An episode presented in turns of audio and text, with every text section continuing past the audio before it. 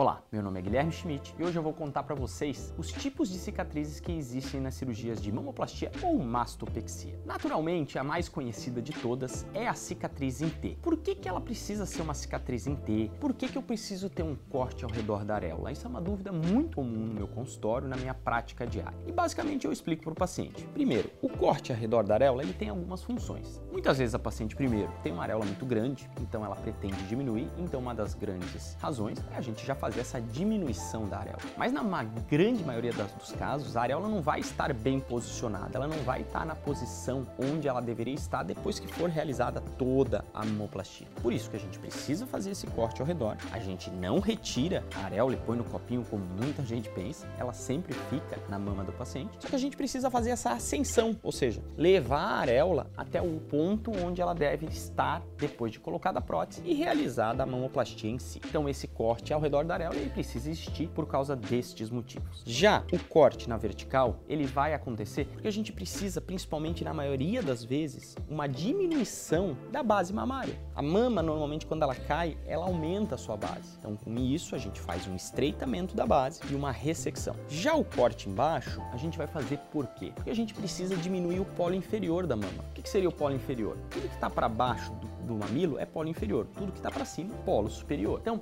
para a gente conseguir diminuir este polo inferior, a gente vai precisar fazer uma ressecção, resultando assim numa cicatriz dita em T. Mas doutor, eu comecei a ouvir em L uma tal de short scar e o que, que é isso? Isso até são técnicas já consagradas, não são técnicas novas, que voltaram ao cenário atual e sim são muito benéficas. A cicatriz em L, a gente vai jogar essa ressecção do polo inferior toda mais para a lateral, evitando essa cicatriz mais medial. Doutor, todo mundo pode fazer essa cicatriz em L? Não é todo mundo. Eu procuro em cada mama conversar com o paciente e ver a melhor técnica que vai trazer o benefício do que ele está buscando. Então as cicatrizes em L têm o seu papel, mas bem indicadas elas vão combinar com o que o paciente quer. E o que, que seria então, doutor, o tal do short scar? Traduzindo do inglês, cicatriz reduzida. Claro que isso é sempre interessante, porque sempre que o paciente puder ter uma cicatriz menor, principalmente para a região medial do tórax, evitando o aparecimento desta cicatriz no decote, é interessante. Então hoje é a minha técnica de de escolha sempre possível, eu faço a menor cicatriz possível, mas eu também não deixo isso me conduzir no final da cirurgia. O mais importante ainda além de tudo é o formato da mama. Então, claro que a gente evita cicatrizes maiores, mas sempre a busca principal vai ser pelo formato. Eu não vou abrir mão de um formato mais bonito para ter uma cicatriz um pouco menor. Se eventualmente eu precisar aumentá-la um pouquinho, eu vou, porque o que importa mesmo é o formato.